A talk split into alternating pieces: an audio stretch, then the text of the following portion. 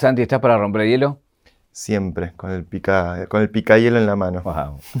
Eh, quiero aprovechar para preguntarte cómo ves a la Argentina en esta revolución tecnológica, dónde estamos parados como, como país y obviamente con, con, aquellos argentinos que están en esto, ¿no?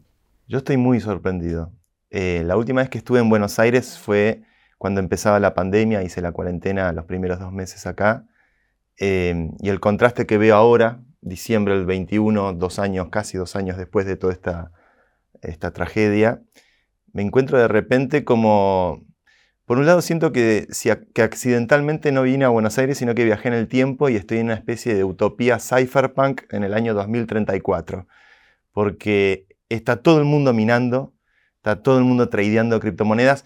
Cuando digo todo el mundo, obviamente me refiero sobre todo a los jóvenes, eh, y hay como un nivel de interés eh, no solamente ya en los desarrolladores, los que hacemos software, sino en la gente, en el gran público que consume y usa estas herramientas, que no lo he visto en otros lugares del mundo. No lo veo en España, estamos a años luz de España, este, no lo he visto, bueno, en los años que viví en los Estados Unidos, em, y a mí eh, tampoco me sorprende, porque en algún punto también es consecuencia de una generación de programadores, de hackers, Argentina en todo lo que tiene que ver con Ethereum, contratos inteligentes y este nuevo tipo de sistemas financieros y, políticos que se están construyendo sobre Internet, eh, desarrolló una, una generación de desarrolladores única que está logrando construir protocolos que están impactando globalmente. Pero además ahora lo veo también en la calle, en la gente. Eh, un nivel de adopción, un nivel de interés, un nivel de, de intriga con todo esto que no es normal y que probablemente sea una consecuencia de la trifecta perfecta que es alta inflación, control de capitales, energía subsidiada. Todo eso que eh, son síntomas de un sistema eh, que no funciona, un sistema tradicional, el, el, de Estado y nuestras instituciones que no logran hacer andar la economía, bueno, todo eso está repercutiendo en que la gente está tomando cartas en el asunto, agarrando estas tecnologías, estas herramientas. Algunos están construyendo sobre esas, otros están eh, usándolas, este, pero hay un nivel de masificación en cripto que yo antes pensaba que Buenos Aires era siempre, con orgullo decía, bueno, Buenos Aires es de las capitales top 10. He estado en conferencias en todo el mundo, en todos los continentes, este, hablando sobre Ethereum, sobre Bitcoin, sobre todos estos sistemas. Eh, y obviamente los argentinos, hay como para proporcionalmente, siempre generamos un impacto interesante a nivel desarrollo porque acá hay empresas y proyectos muy importantes que están creciendo muchísimo. Pero hoy, después de esta semana que estoy acá, este, me parece que Argentina, o Buenos Aires al menos, es la capital cripto del mundo por excelencia. Que, contrario al caso de El Salvador, donde hay un presidente millennial que ha hecho la adopción de Bitcoin y, de cripto una cosa más de arriba hacia abajo y está tratando de impulsar cambios en ese sentido, acá es además de abajo hacia arriba, es la gente que está adoptando y usando y necesitando esto. Eh, y la Buenos Aires que estuve descubriendo estos días es un sueño, es un, realmente me, sorprendió muchísimo, no me esperaba encontrarme tanto nivel de adopción de estas herramientas. Un viaje, un viaje, una vida un recorrido, una reconstrucción. Caja negra. Caja negra. Todo queda registrado en la memoria. Ahora, eh, vos hablabas de una generación dorada de argentinos vinculados a la tecnología. ¿Por qué usabas ese término? Bueno, quizás en homenaje al mundo deportivo, ¿no? Tenemos, tuvimos momentos como la, selección, la generación dorada del básquet, ¿no? Manu Ginóbili, y todos sus amigos, sus colegas que lograron jugar en la NBA, que lograron ganar eh, la medalla de oro, ¿no? Como hitos internacionales, hitos mundiales, ¿no? este, que fue una, generación muy única. Em, lo que ocurre con esta generación de hackers y de ingenieros, primero es que son hackers y ingenieros, no son los estudiantes de, administración de negocios o este, que tienen una formación más business y no tan técnica. Son realmente los hackers, los, programadores.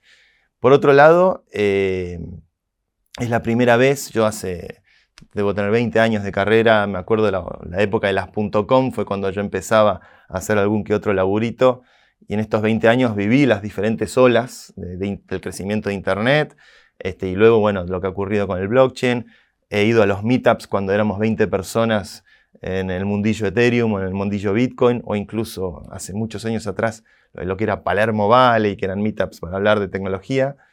Este, y siempre eh, en la primera ola, creo que eh, Argentina dio una camada de emprendedores muy exitosa, pero que logró construir grandes compañías regionales, que han ganado eh, la Copa América, que han ganado este, los mercados latinoamericanos más que nada. Pero esta generación de hackers está construyendo sistemas que en la conversación global de lo que pasa en cripto, de lo que pasa en Ethereum sobre todo, eh, están construyendo tecnología de clase global.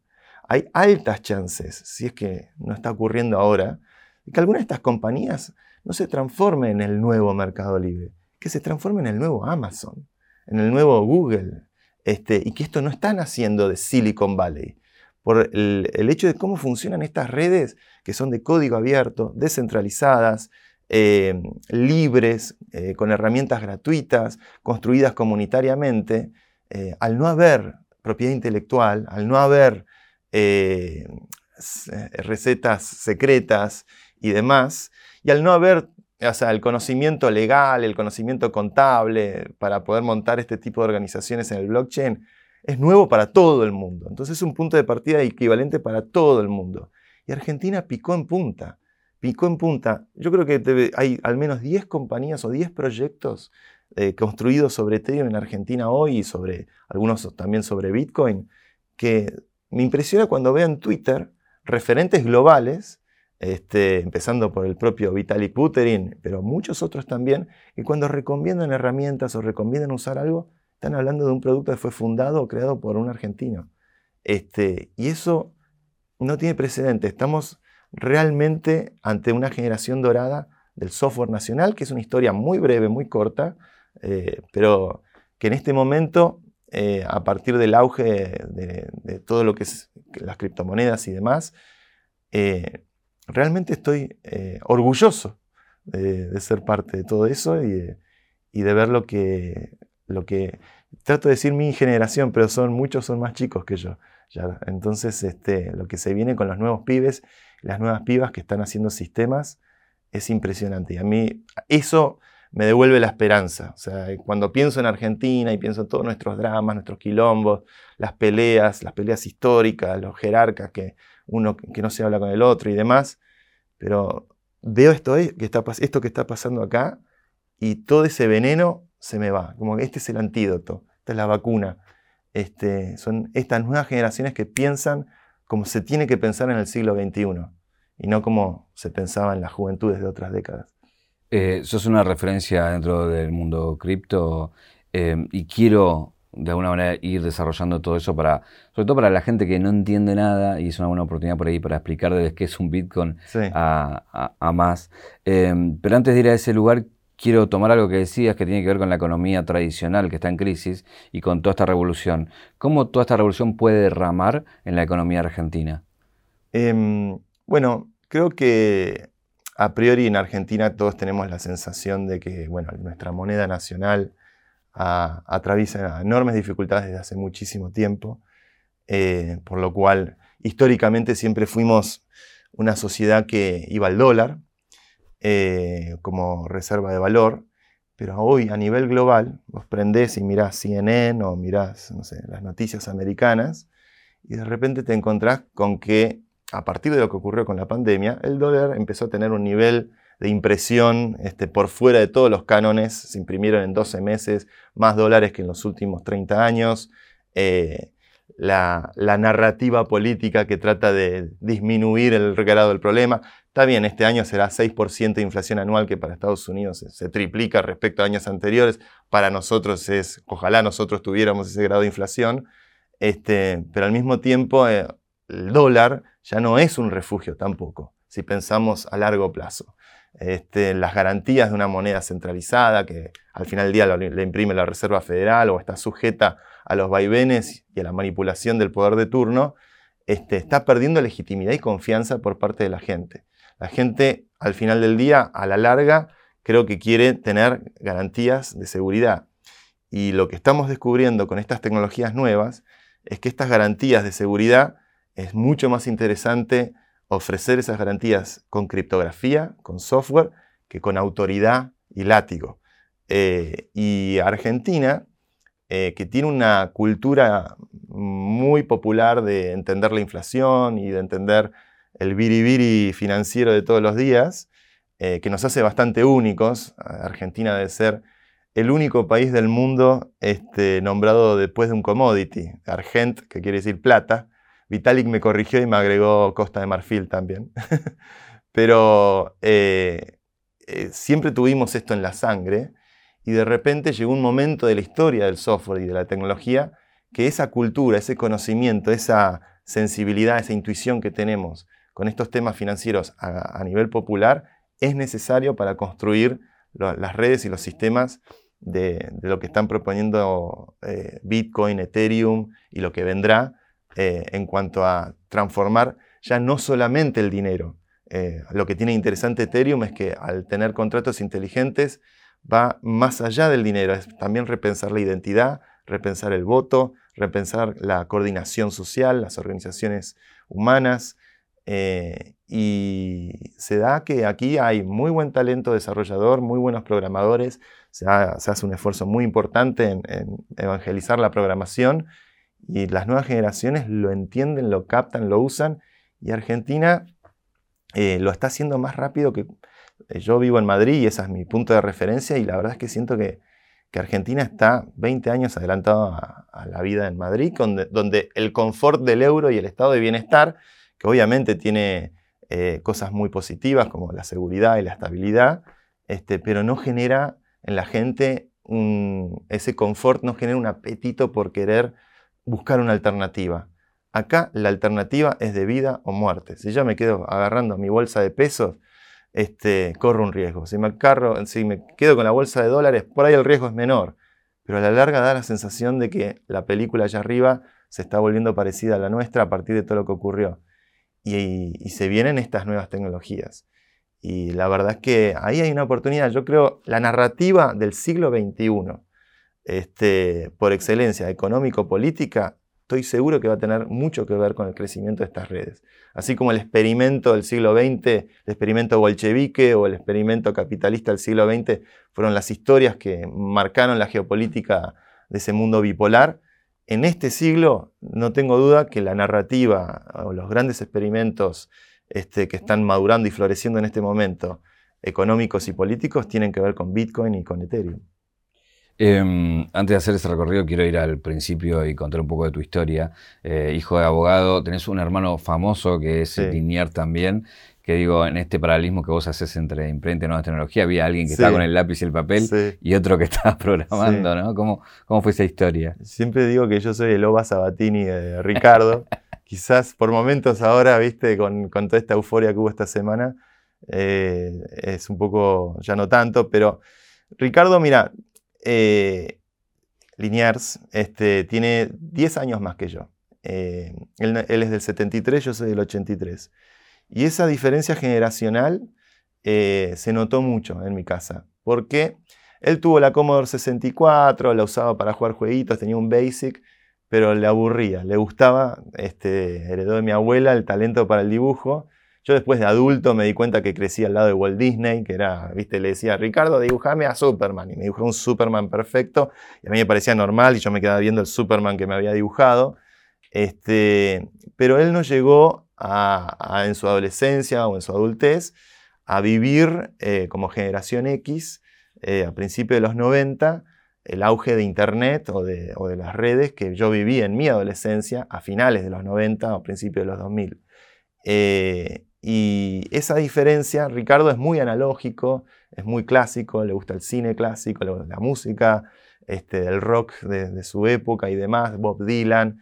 Este, y nunca, eh, de hecho, eh, le da culpa a veces que le, lo ayude con el Photoshop o lo ayude con esto o lo otro. Eh, y es un tema generacional. A mí me tocó que en el 92, me acuerdo, mi viejo trajo una IBM XT 8086 y de repente, este, por múltiples factores, esa máquina era una obsesión, no sé, este, se empezó a volver como una, una compañía constante en mi vida hasta que, me acuerdo, Ricardo me, dio las primeras instrucciones cómo usar esa XT, que la trajo mi padre, abogado de su estudio, era una computadora que descartaban de su empresa, que la traía a mi casa, y había que introducir comandos y demás. Y una vez que aprendí tres o cuatro comandos para poder jugar el jueguito de fútbol, la epifanía de darme cuenta que con cada comando que escribía la máquina me obedecía, yo siendo el hermano menor, que a mí nadie me obedecía en mi casa, entonces de repente tenía una máquina que me podía obedecer, dije, wow, yo acá le escribo esto y la máquina, y aprendí Basic, aprendí, no sé, los diferentes lenguajes que uno aprende cuando es chico, eh, y dije, wow, esto es un, me da poder. Eh, y a partir de eso, eh, yo mi recuerdo en, esta vida es que a partir de los 10 años, o sea, mi vida siempre fue eh, con una parte de mi cabeza siempre conectada a lo que estoy haciendo con la computadora y pensando proyectos. Este, inicialmente quería hacer mis propios videojuegos y bueno, después me di cuenta que en la vida las instituciones, el mundo este, del dinero y demás también son juegos, eh, solo que tienen implicancias reales. Eh, y bueno, fueron, ya van, no sé, 38 años deben ser unos casi 25 programando este, un poquito todos los días o un poquito toda la semana.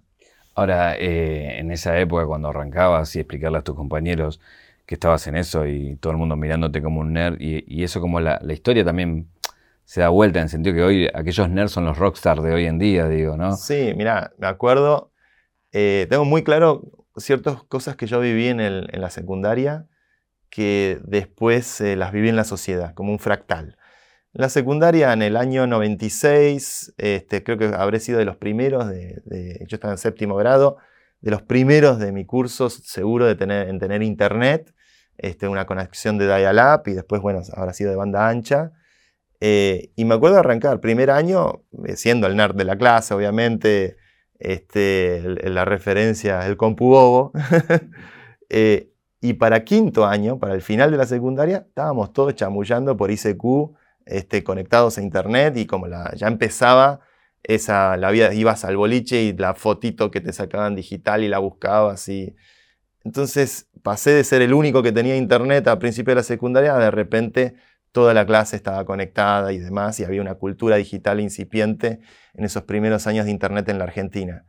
Eso mismo que viví en mi pequeña aldea de, de, mi colegio y, de mi secundaria, luego lo viví en la sociedad, cuando pasó lo, que pasó con Bitcoin. Este, que yo hacía el programa de Matías, hablaba de Bitcoin, nadie me daba ni cinco de bola, Matías siempre me reprocha que le regalé un Bitcoin, que en ese momento serían 4 dólares, este, y él ni me dio bola. Y luego, bueno, 10 años después, es esta Argentina cypherpunk, este, donde está soñando con un país distinto sin esperar que los políticos de turno lo hagan y agarrando las armas que son una computadora, el teclado y el código para, poder pensar una mejor sociedad. Este, y es muy parecido, esa cosa que vi en la secundaria es muy parecido a esto que viví en, mi adultez profesional.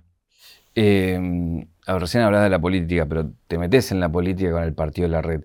¿Qué lectura tenés hoy de aquella experiencia? Fue de las experiencias más aleccionadoras de mi vida, seguro, este, de muchísimos aprendizajes. Yo era muy joven, este, era más de la escuela del mejor pedir perdón que pedir permiso, este, y en política eso se puede pagar muy caro. Eh, pero fue una experiencia muy profunda. El partido de la red, eh, primero altamente experimental, año 2012, salir a decir por las calles, porque lo que tiene un partido político es que tenés que convencer a todos, a todos, eh, sobre todo a los que no son de tu mismo barrio o de tu mismo origen, porque es algo que aspira a captar el voto de todos. Entonces salir a decir, vamos a meter un legislador y ese legislador va a votar todas las leyes de acuerdo a lo que la ciudadanía les dice por internet y vamos a hacer un software que va a ser de código abierto, para nosotros que crecimos en esto por ahí era común, pero claramente estaba adelantado, no sé si 10 años, pero seguro muchísimos años a su tiempo. Este, la experiencia en sí misma fue alucinante porque se acercó un montón de gente joven, eh, con mucha ilusión, con, sueños, con, muchas miradas muy complementarias, a tratar de hacer un partido político nuevo en la Argentina, que es siempre una eh, tarea quijotesca por ser, eh, por ponerlo elegantemente. Logramos el partido, juntamos las firmas, este, logramos que Servini nos aprobara el nombre, logramos que nos imprimieran las boletas, nos fuimos a la elección, pusimos los fiscales que podíamos poner, este, abrir las urnas, contar los votos y encontrar dos o tres boletas del partido de la red, una sensación inolvidable. Eh, obviamente un partido de ciudad, vecinal, eh, sacamos el 1% de los votos, que en ese momento eran 22.000 votos, una cancha de Argentinos Juniors, que para nosotros era un montón. Generalmente los partidos vecinales sacan 0,7, 0,3. Este, estábamos muy contentos con eso. No fue suficiente para meter el diputado, cosa que en retrospectiva agradezco porque creo que hubiésemos entrado en esa vorágine, en ese quilombo que es la política, este, y es muy desgastante todo ese juego. Eh, necesitábamos 3% para lograr ese objetivo, pero la tecnología que hicimos sí empezó a, generar, eh, eh, llamar la atención en el, resto del mundo. Me acuerdo un día, me, despierto con un correo electrónico de un, chico que trabajaba con, esta herramienta de democracia y decía, mira esto, y me pone un link, abro el link y estaba nuestra herramienta toda en árabe. Y esta era una fundación de Túnez que había agarrado el código de, la herramienta, lo había este, adaptado a sus necesidades y lo estaba usando para debatir la constitución nacional tunecina después del movimiento, o sea, lo que había ocurrido con la primavera árabe.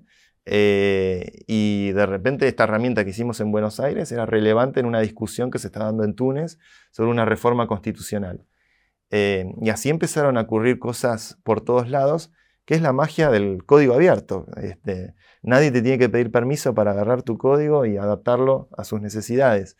Y eso eh, fue muy claro que ver que, bueno, había dos caminos. Está el camino de la política tradicional, que obviamente empieza a seducirte la política. A mí me empezó a quedar como la sensación, porque empezás a conocerlos, que si tratás de cambiar el sistema desde adentro, es muy probable que si te va bien es porque el sistema te cambió primero a vos esto de construir desde adentro me parece que es un arma de doble filo donde la posibilidad que te salga el tiro por la culata no es menor.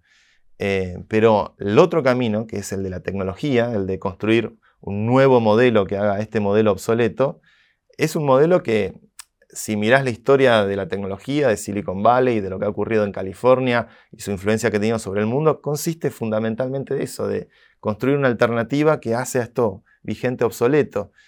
Y a partir de la experiencia del partido de la red, eh, empezaron a, como a nivel mundial no hay tanta innovación en el mundo de la política, eh, fue una experiencia que empezó a llamar la atención del mundo. Eh, nos invitaron a hacer una charla TED global, este, donde pudimos compartir nuestra experiencia y tuvo más de un millón de views en, en, la plataforma de TED, que da un prestigio muy grande. Luego vino Y Combinator, que es una aceleradora de Silicon Valley muy importante, este, que me acuerdo en la reunión con Y Combinator cuando les mostramos que en Buenos Aires, nosotros fuimos con la demo, ¿no? pensando, bueno, son esta gente de Silicon Valley, hay que mostrarle demos, números. Tratamos de hacer la demo, la reunión era de 10 minutos, ¿no? Tratamos de hacer la demo y los números. Y en el último minuto dijimos, bueno, y además hicimos este, un partido político en Buenos Aires, hicimos campaña con un caballo de Troya de 4 metros de altura este, que lo paseábamos por la ciudad de Buenos Aires y les mostrábamos la foto del caballo de Troya. Y ahí los tipos nos dijeron, ¿ustedes hicieron un caballo de Troya y un partido político y, si fueron a elecciones? Y ahí eh, creo que les, esta cosa del pensar diferente eh, nos favoreció y nos invitaron a hacer el programa con ellos como fundación sin fin de lucro. Armamos una non-profit americana que es eh, Democracy Earth Foundation y lo que esta fundación hace hace siete años es pensar qué es la democracia en la era de la información, desarrollando tecnología abierta, eh, descentralizada, resistente a la censura eh, y libre y gratuita. Eso es como el objetivo que siempre tuvimos. Y, bueno, en estos siete años mm, pude volver a ser lo que realmente soy, que es eh, alguien de la tecnología. no me siento político, me apasiona la política porque creo que cuando hacemos tecnología, las decisiones tecnológicas que tomamos tienen consecuencias políticas, no, la, tecnología no está exenta, eh, ni mucho menos, sobre todo en el mundo que vivimos hoy, en un mundo donde Facebook de repente se vuelve una de las amenazas más grandes al status quo de cómo funciona la democracia. Este, me parece que es indispensable tener una conciencia política a la hora de hacer tecnología. Y, y, la verdad es que a mí me gusta sentarme y programar, más que estar en el Congreso levantando el dedito y peleándome con la gente. No soy muy amigo del conflicto. Este, y bueno, la oportunidad de ir a Silicon Valley, a San Francisco, a, formarme allá un par de años, fue una oportunidad única donde pudimos desarrollar esta fundación y en estos siete años hemos hecho pilotos de democracia digital por todo el mundo. Eh, y a partir de esos pilotos, donde recibimos toda clase de ataques y toda clase de, técnicas que nos ayudaron a madurar y a entender qué juego hay, y al mismo tiempo apareció Ethereum, aparecieron tecnologías muy importantes para lo que hoy hacemos.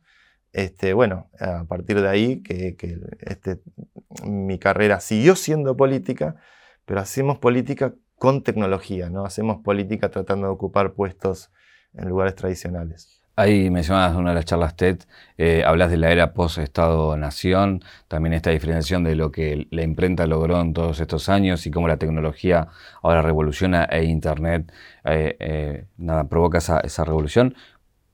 ¿Qué te imaginas de acá en adelante con, con esa era post-Estado-Nación? ¿De qué estamos hablando cuando hablamos de eso? Mira, hay algo que decía Perón, este, en una de estas entrevistas clásicas, viejas de él que por ahí uno encuentra en YouTube, que decía, mira, la, evolución ocurre, acontece. lo único que podemos hacer con la política es periféricamente tratar de construir ciertos postes, ciertas instituciones que la contengan, la adapten y le ayuden a mejorar la vida de la gente. Bueno, ¿dónde está ocurriendo la evolución? La evolución, si vamos a la biología, tiene que ver con el orden genético, tiene que ver con un orden de información.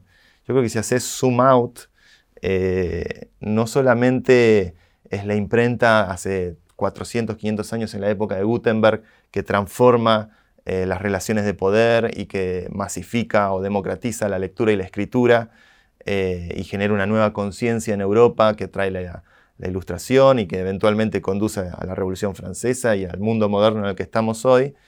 eso que ocurrió en ese span de siglos eh, en el siglo XX y el siglo XXI es un span de décadas, eh, con el auge de la primera computadora, las computadoras que primero nacen de una necesidad en la Segunda Guerra Mundial para poder desencriptar al, enemigo.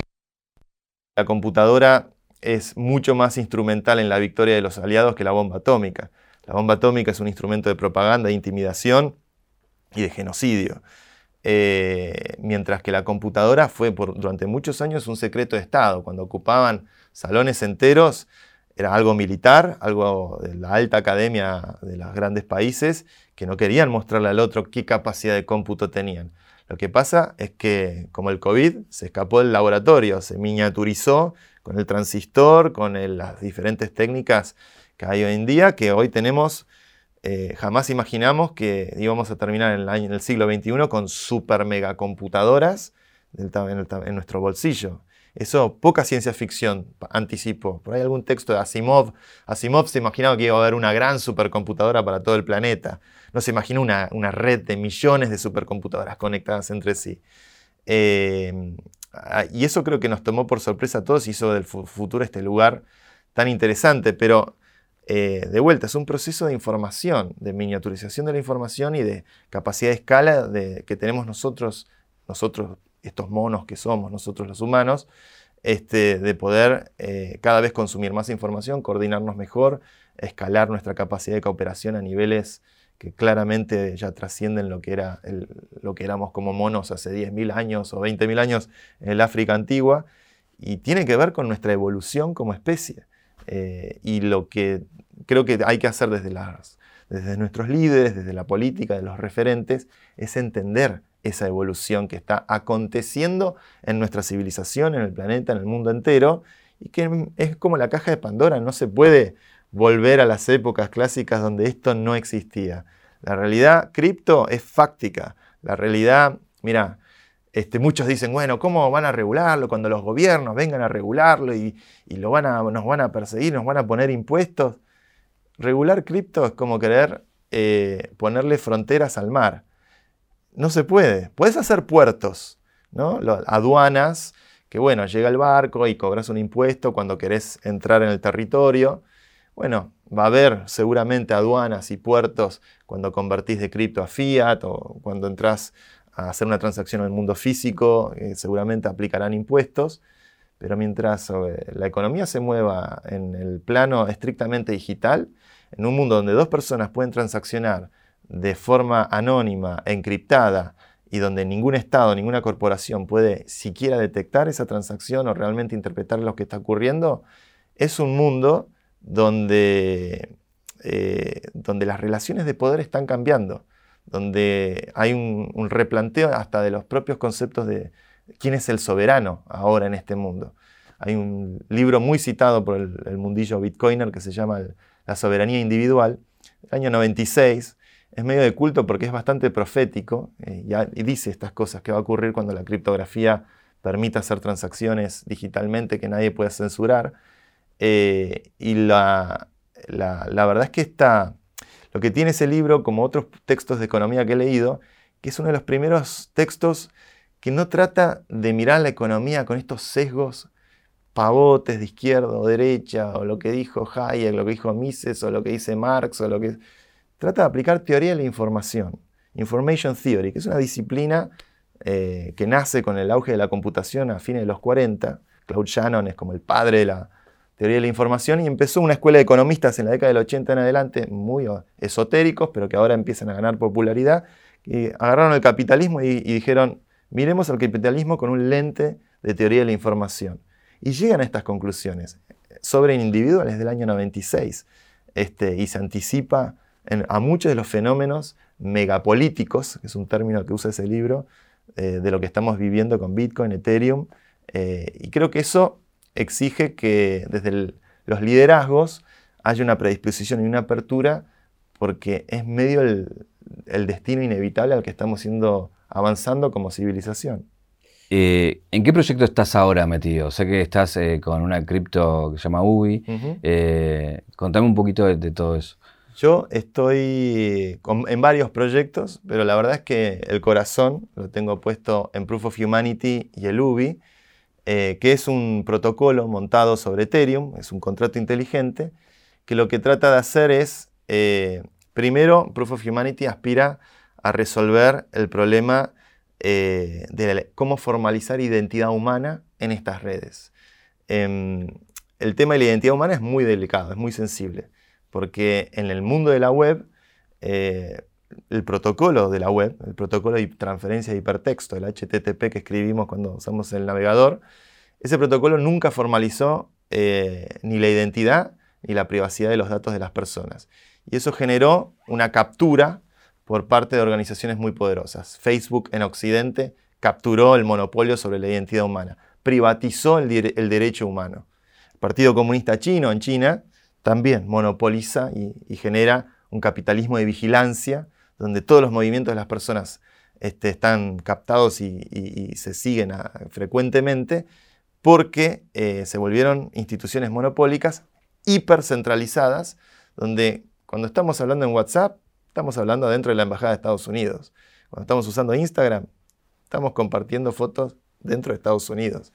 Este, es una Internet americana en la que ocurre en Occidente, más que un Internet global. Lo mismo ocurre en China, lo mismo ocurre en Rusia. Eh, y esto fueron capturas, la identidad al no tener una forma neutral de manifestarse, este, terminó el experimento de la web, terminó con estos monopolios.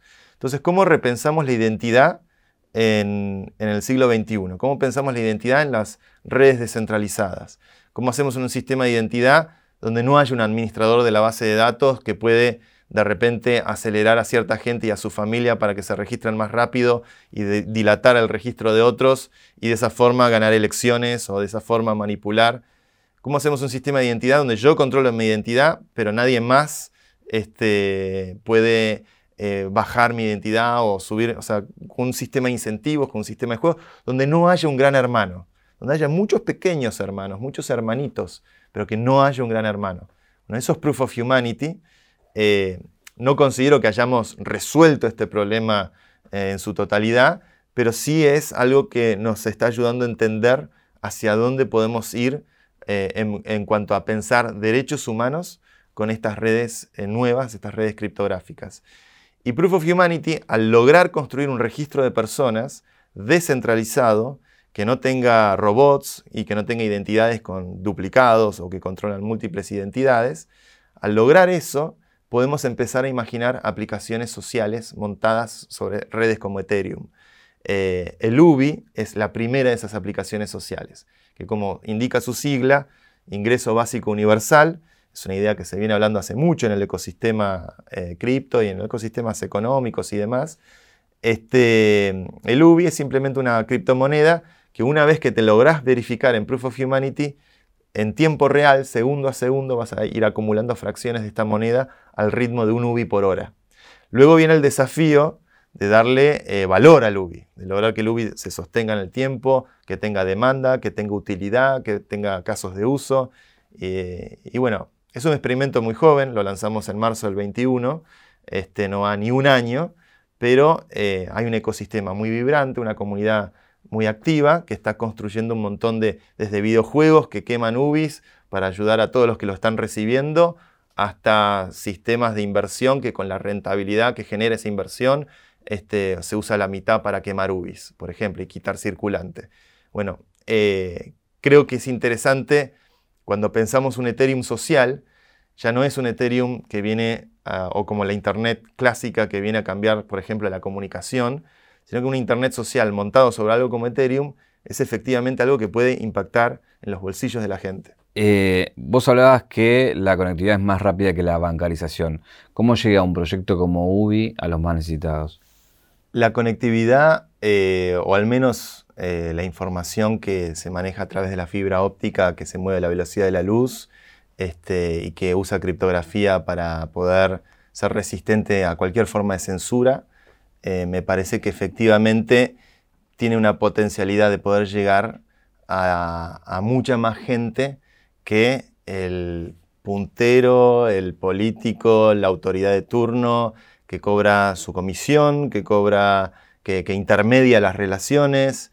Este, la verdad es que hoy en, América Latina vos la, la recorres o, el sudeste asiático y vas a ver este, en muchos lugares donde tal vez no llega el agua potable o tal vez no llega este, recursos básicos, si tenés a los pibes conectados con un smartphone. Smartphone bueno, barato, lo que sea, pero es un dispositivo, una computadora con una conexión a Internet. Y eso es una oportunidad extraordinaria. Llegar ahí directamente sin intermediarios y poder impactar sobre el bolsillo de todas esas personas.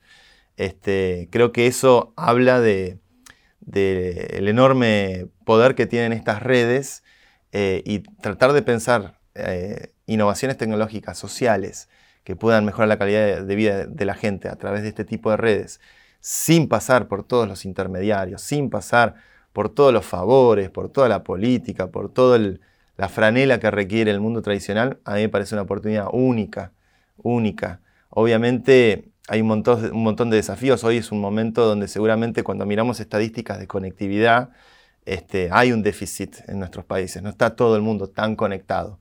Cuando las miras un poco más de cerca, ves que tal vez esa brecha digital, generalmente la preponderancia es que es más generacional que socioeconómica. Es decir, nuestros padres, nuestros abuelos, este, les cuesta, no nacieron en este mundo, les es más difícil y bueno, hay que acompañarlos y hay que trabajar con ellos. Pero los jóvenes, que tarde o temprano, en algún momento en el futuro, también van a ser los padres y los abuelos del mañana, este, están todos conectados. Y ese es el, mundo que se viene. Eh, entonces, ¿qué ocurre en un mundo de plena conectividad? ¿Cómo, qué, utopías, qué sueños podemos construir con eso? Yo creo que son, son cosas este, que yo en mi tiempo de vida, tengo 38 años en este planeta, este, tampoco es mucho, pero es suficiente. Lo único que he visto que ha transformado mi sociedad, a la gente, eh, que le ha mejorado la vida, que le ha expandido su conocimiento, que le ha abierto oportunidades, que le ha conectado con el mundo, es la tecnología, no es la política, no es el, ministro de turno, las finanzas de turno. Siempre fue la tecnología lo que está moldeando la, tecnología de la información. Este, y creo que es importante hoy que con los sistemas que estamos construyendo, la riqueza que se está construyendo con las criptomonedas, que es una riqueza con poco precedente eh, y muy rápida, muy ágil, muy potente, global, eh, que esa riqueza no sirva para hacer a los que ya son ricos más ricos. Tratar de construir sistemas que tengan una conciencia social, que traten de... O sea, ¿por qué no soñar con erradicar la pobreza en este siglo? ¿Por qué no? ¿Por qué no? Este, y por eso a mí, eso es lo que a mí me, motiva de un proyecto como UBI, que desde ya es un proyecto minúsculo, pero que cuando miras la película de lo que la tecnología genera este, en su capacidad de crecimiento, de escala, de maduración, que lo ha generado en los últimos 40 años, y estoy seguro que lo va a seguir generando en los próximos 40, cuando no nos quedamos con la foto y vemos esa película, bueno, algo como UBI o seguramente algo parecido, el día de mañana, tiene una seria chance que, como Facebook, que pasó de 0 a 3 mil millones de usuarios en 15 años, bueno, quizás algo como una cripto, eh, un cripto ingreso básico universal puede llegar de los miles de usuarios a los potencialmente miles de millones de usuarios en un par de décadas. Y si eso ocurre, es una sociedad donde ya dejamos de ser nosotros los que trabajamos para la máquina, para el sistema, y empieza a ser el sistema y la máquina la que trabaja para nosotros. Revertir un poquito esa relación me parece que, puede ser muy positivo para, tener una vida donde eh, no existe esta injusticia de que por el lugar en el que naciste, estricta y puramente por eso, eh, no sabes si vas a comer o no, o no sabes si vas a tener este, una educación o no. Es una lotería total eh, el mundo como funciona hoy. Bueno, ahí es que, esta combinación de ingreso básico universal y cripto a mí me llena de ilusión. Recién hablabas de, las redes, de los monopolios de esas redes, y también tenés una definición que habla de que las sociedades son programadas hoy por los troleos o por los memes, digamos, ¿no? esto lo decías hace unos años, creo que hoy es más intenso, ¿no? La polarización es una consecuencia de nuestra dieta algorítmica cotidiana, este, como el terraplanismo y muchas cosas bizarras que han emergido a partir del consumo mediado por algoritmos que están hechos para optimizar nuestra atención sin contemplar el sentido o el propósito de ese mensaje. Eh, con las redes sociales, las dinámicas que se han ido dando son muy manipuladoras, eh, donde generalmente en pos de lograr ese engagement que tanto desean estas grandes compañías o estos grandes monopolios, lo que tratan de hacer es, bueno, este, si vos pensás de esta manera, seguramente te interesa seguir a este otro que piensa igual que vos. ¿no? Entonces todos nos volvemos endogámicos y solamente seguimos a aquellos que piensan como uno y nos olvidamos de tener una pantallazo más amplio del espectro. No, no, no tenés mucha gente que, hable con, los diferentes sectores de la sociedad. Todos queremos los que opinan como nosotros y esa endogamia, en la biología, la endogamia, este, conduce a la estupidez. Bueno, esa polarización que vemos hoy es una consecuencia de estos algoritmos que se han mantenido ciegos a, realmente este, interpretar qué es lo que están provocando. Eh, que es algo muy de Silicon Valley. Silicon Valley, San Francisco, por ejemplo, em, tiene algo muy particular que es em, Mira, esto lo, hablé con Vitalik. Es más fácil hacer tecnología en el plano de la información porque el costo de modificar eh, cosas en el plano de la información es infinitesimal. O sea, vos podés, si te equivocaste con software, borrón y cuenta nueva y vas iterando y vas modificando más rápido. Hacer tecnología en el mundo físico es muy costoso, es muy difícil. El sueño tecnológico de la década del 60 de autos voladores y cohetes que van a Marte, el único que lo está haciendo hoy en día es Elon Musk. Eh, para el resto de los mortales emprender en ese sentido es eh, muy difícil. Eh, por eso mucha de la innovación tecnológica es software que construye para mejorar cómo se hace más software y pierde contacto con la realidad. Y eso lo ves reflejado en una ciudad como San Francisco, que tenés probablemente la mayor cantidad de billionaires con B larga per cápita en una ciudad donde al mismo tiempo tenés una gran cantidad de junkies y homeless en la calle inyectándose heroína este, y viviendo como zombies al lado de esta riqueza extraordinaria. Entonces, ¿cómo, se puede, ¿cómo puede ser posible que produzcamos esa riqueza y no haya conciencia con, la realidad, con la vida de la gente? Y esto es el bias algorítmico, el bias este, que nos ha desconectado de lo que nos está pasando alrededor nuestro. Yo creo que hay una gran ventaja de ser argentino entre todas nuestras desventajas, que es que en Argentina ser indiferente es muy caro. O sea, si vos te mantenés indiferente ante la, tragedia, la miseria, los problemas humanos que tenemos enfrente nuestro todos los días, sos un boludo. Entonces, eh, ahí yo veo que justamente nosotros en esta nueva ola de esta generación dorada de programadores que está tratando de pensar cómo hacer una economía mejor, un sistema sociales mejores, a mí me da un poco de, esperanza porque veo que somos una cultura que no se va a quedar indiferente, eh, como yo que viví en San Francisco dos años, no podía creer lo que, cómo, cómo, se vivía ahí. O sea, realmente no lo podía creer. Ah, te vas de San Francisco a Oakland o cruzas un poquito la general paz de, ellos y es bastante trágico.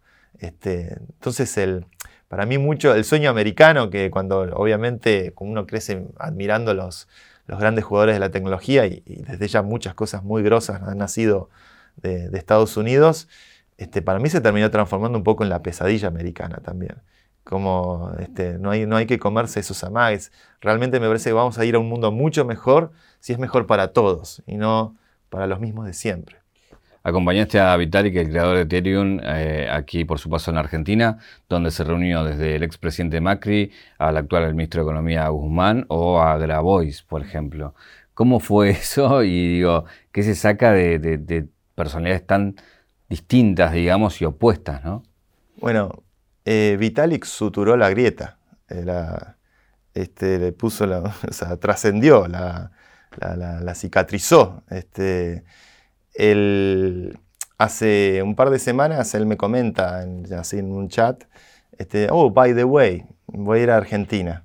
Este, le digo, uy, qué bueno. O sea, eh, yo vivo en Madrid, no nos vamos a poder ver, pero te ayudo con lo que necesites. O sea, es mi país, estoy, me llena de orgullo saber que vas a visitar mi país, así que este, si querés, este, nada, eh, de pasarla bien, puedes hablar con tal, o si querés este, conectarte con el ecosistema de Ethereum este, y demás, ¿no? Como ayudarlo, yo pensaba ayudarlo remotamente, un poquito de FOMO me daba, ¿no? Diciendo, uy, va Vitalik a Argentina, me lo voy a perder, pero bueno, está todo bien, yo tenía la Navidad, iba, estaba ya mentalizado para estar con mi familia en la Navidad. Este, cuando hablo con la Argentina, con mis amigos y mis colegas, eh, me doy cuenta muy rápido que es, uy, Vitalik viene a la Argentina. Yo conozco a Vitalik, yo conozco la Argentina, y me empecé a dar cuenta que eh, hay algo de, obviamente no me lo podía perder, pero también necesito que esto salga bien, que se lleve, o sea, ¿qué más quiero que para mí quien es hoy la referencia, una, alguien que va a quedar en la historia de la computación, ya quedó en la historia de la computación, quizás es hoy o sea, a mí me encanta idolatrar a la gente, pero la mente más importante de nuestro siglo, este, alguien que admiro profundamente, porque es muy especial Vitalik, de verdad, ¿qué más quiero que se lleve la mejor imagen posible de mi país? Y al mismo tiempo que mi país pueda descubrir eh, este genio, esta, esta alma generosa, increíble, bondadosa, que te puedo asegurar no le podría importar menos la plata este, que quiere conocer mi país. Entonces, eh, a medida que se iba armando todo, le dije, bueno, Vita, voy a ir, este, viajo el mismo día que viajas vos, eh, nada, nos vemos allá. Y se fueron armando algunas reuniones. Yo llegué a Seiza, este, no veía a mis padres todavía desde la pandemia, hace casi dos años. A mis padres les tuve que decir, ya no los puedo dar sorpresas. A mí me encantaba caerles de sorpresa, pero ya no están en edad para eso. Les dije, mamá, papá, este, llego de Seiza y me voy a tener que ocupar de esto y después les voy a dar un abrazo. Llegué de Seiza, lo fuimos a buscar a Vitalik este, y de, eh, de, buscarlo a Vitalik donde, donde estaba parando, fuimos directamente a lo del gato, que nos recibió en su casa. Muy amable, la verdad. Este, más allá de la coyuntura y las opiniones y demás, no deja de ser un expresidente este, que nos dio su tiempo para poder escuchar a un referente importantísimo desde ya que yo no creo que Macri, por ejemplo, esté leyendo Mastering Ethereum y viendo que son los contratos inteligentes, pero sí tuvo la sensibilidad y la intuición de saber que esto es importante, es importante para el país. Es una figura de trascendencia mundial este, y, sobre todo de trascendencia en los años que se vienen, en el futuro que se viene.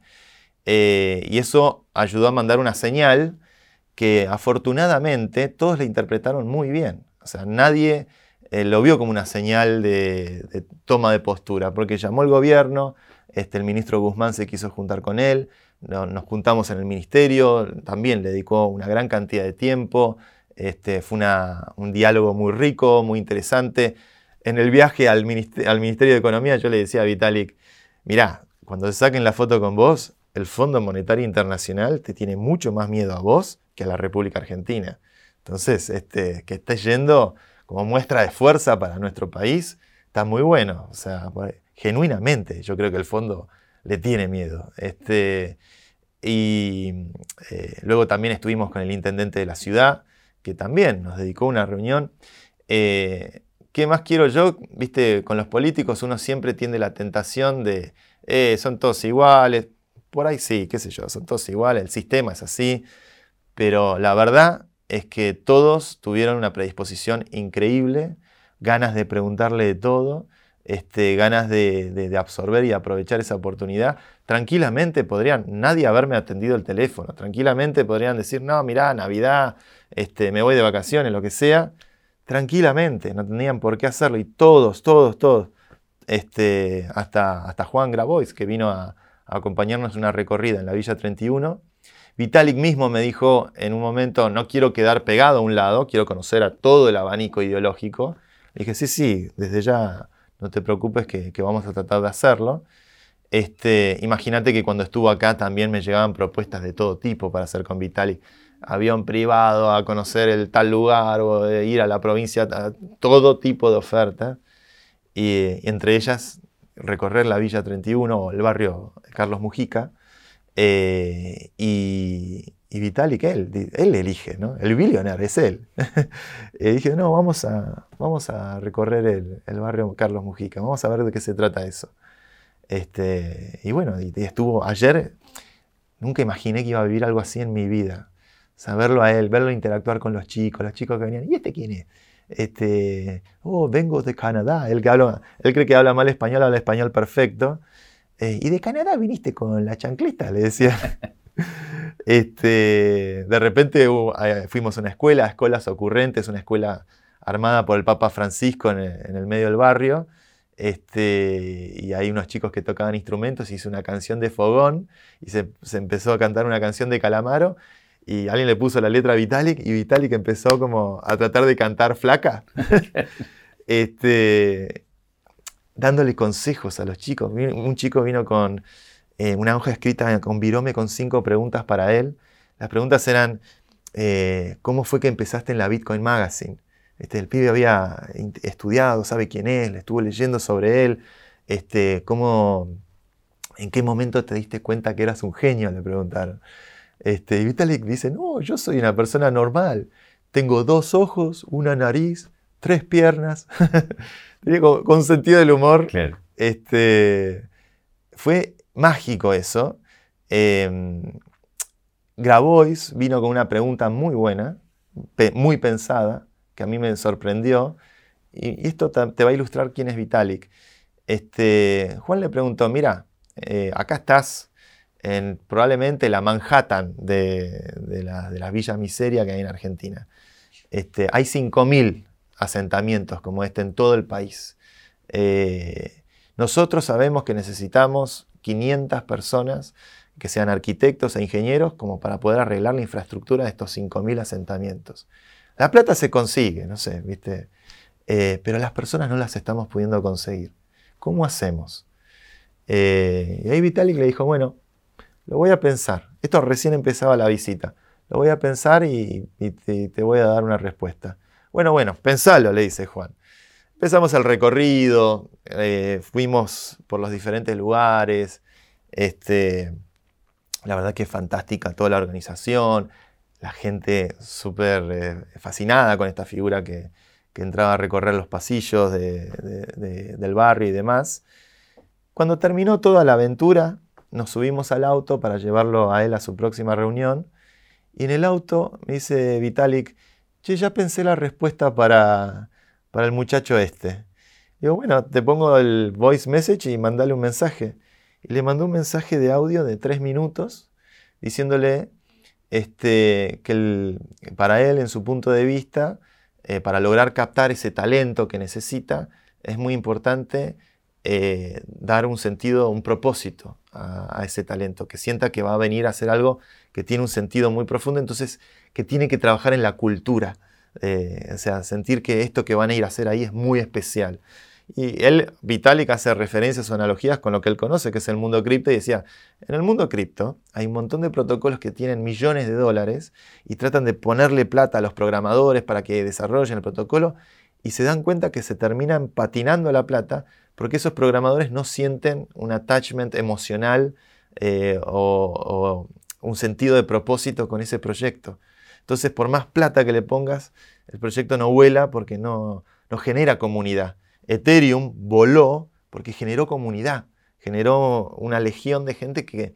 Yo cuando descubrí Ethereum fue en la DevCon de Praga en 2018, una conferencia que se hizo, acostumbrado a ir a conferencias de bitcoiners y demás, y de repente me encontré con una conferencia hiperdiversa ideológicamente, súper inclusiva, con una comunidad vibrante, gente de todo el mundo. El valor más grande que tiene Ethereum, más allá de lo técnico y demás, es el layer cero, es la comunidad. Eh, y la respuesta de él para Grabois era, este, hay, que trabajar en la cultura para que la gente esa que va a ir a trabajar en estos lugares sienta que va a ser una, algo que tiene mucho sentido, que le va a traer algo a su vida que, que no, te lo da cualquier cosa. Este, y a mí me pareció un flash, que toda esta, en toda esta aventura recorriendo el barrio, este, se subió al auto, dijo tengo la respuesta y, se la mandó a Juan. Eh, y la verdad que debo decir que Juan estaba muy agradecido con, con, que se haya acordado de la respuesta. Tengo una caja negra acá, siempre metemos un objeto para una pregunta, es esto. Son mil pesos. ¿Qué hacemos con, con esto? No que te puedes comprar, ¿eh? ¿Qué haces con esto? Este. Un porro. Este, ponemos un poquito. Eh, mira, en casa tengo uno, un billete de Zimbabue que me regaló un amigo que era un Zimbabwean dólar de mil millones de dólares de Zimbabue, ¿no? Ahora son mil, no sé, cuando estos mil eh, hace muchos años era un peso, este, o cien pesos, ¿no? Como que se van agregando los ceros.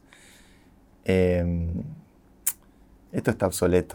Esto ya este, es poco. Cada vez va a perder más legitimidad.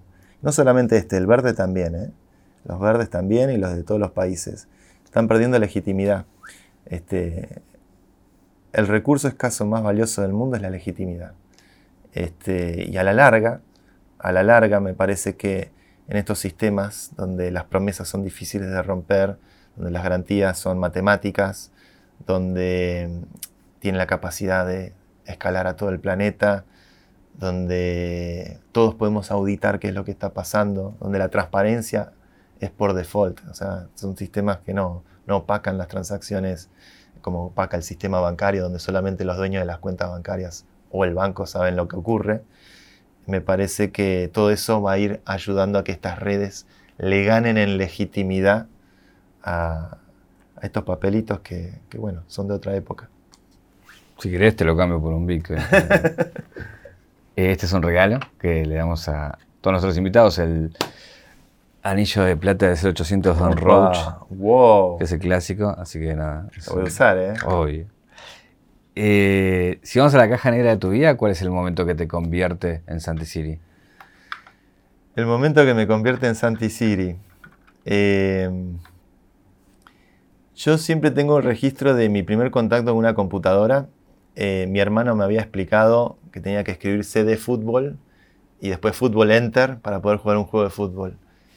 Y yo tenía nueve años y no me acordaba cómo yo quería jugar el jueguito de fútbol. Eh, la, computadora era una caja negra para mí. Estaba acostumbrado por ahí a jugar a la, Family, ¿viste? Al, al, Game Boy, no sé.